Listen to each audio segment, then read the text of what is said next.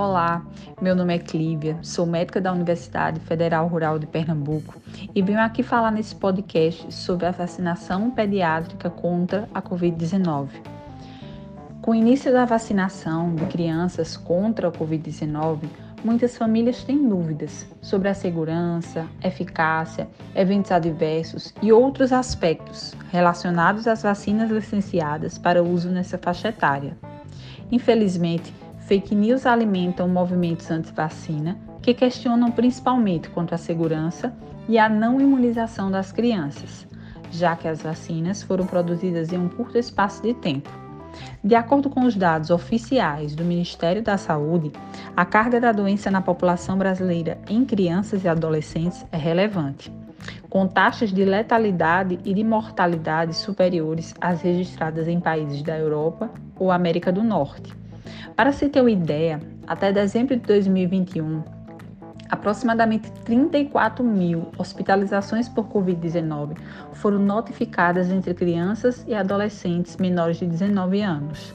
Entretanto, o dado que mais chama a atenção e preocupa é que houve a confirmação de mais de 2.500 mortes atribuídas à Covid-19 nesse grupo etário.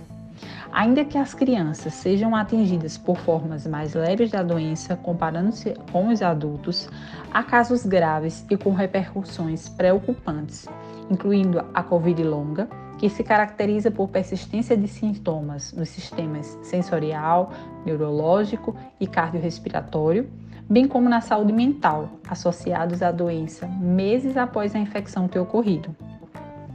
A síndrome inflamatória multissistêmica no Brasil também seria outra complicação. E faz importante destacar aqui as, as experiências dos casos de síndrome inflamatória multissistêmica pediátrica mostraram um risco de morte muito superior ao observado em outros países. Entre as crianças hospitalizadas por essa complicação, a necessidade de internação em UTI ocorreu em 44,5% dos casos e a letalidade foi de 6%, cerca de cinco vezes superior à relatada nos Estados Unidos. Entre os sobreviventes, sequelas cardiovasculares, respiratórias e neurológicas foram descritas. Logo, as vacinas contra a Covid em crianças e adolescentes se fazem mais que necessárias, tendo em vista que a doença e, consequentemente, suas complicações são passíveis de prevenção. As vacinas liberadas para o público infantil são a Coronavac e a da Pfizer. Ambas foram aprovadas pela Agência Nacional de Vigilância Sanitária, ou Anvisa.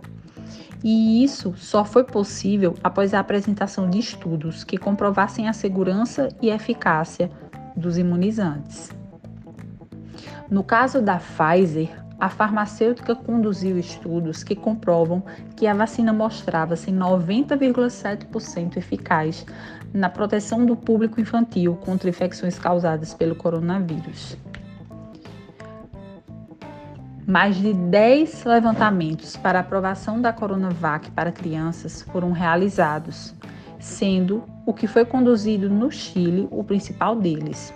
Nesse, a pesquisa envolveu 1.976.780 integrantes de 6 a 17 anos e apontou que a vacina é 74% eficaz na prevenção contra a versão sintomática da doença e capaz de proteger em 100% o público infantil do óbito pelo agravamento dos quadros de Covid.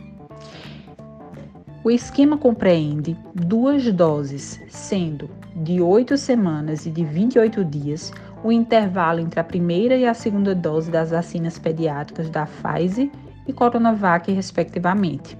Os imunizantes da Pfizer são destinados para a faixa etária entre 5 e 11 anos, e da Coronavac a partir de 6 anos. O imunizante produzido pelo Butantan, que é a Coronavac, não é recomendado para crianças imunossuprimidas. Se no momento da vacinação contra o Covid-19 a criança estiver com sintomas ou com resultado positivo para o coronavírus, deve-se esperar 30 dias para a aplicação da vacina. Se a criança é contactante domiciliar de um caso confirmado, como pai, mãe ou irmão, mesmo sem sintomas infere-se que ela também foi contaminada e recomenda-se, por prudência, aguardar também 30 dias.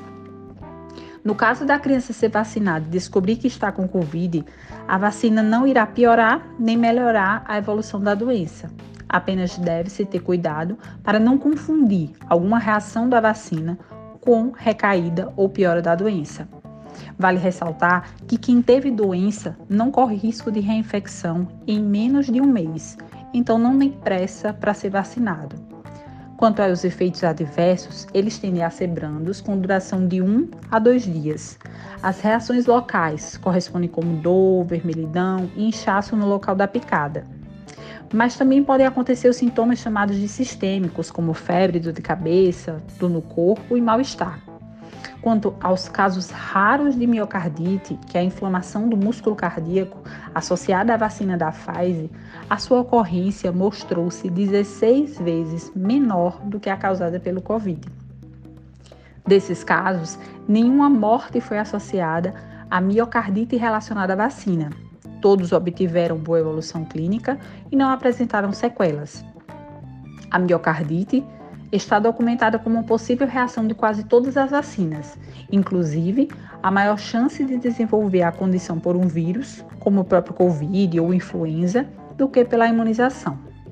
Diante de cepas novas, as crianças que não são vacinadas tornam-se mais suscetíveis à doença e suas complicações, por não apresentarem nenhuma barreira de proteção formada pelos anticorpos. Além de tudo que foi mencionado, a proteção indireta reduz a transmissão, e as oportunidades de surgimento de variantes.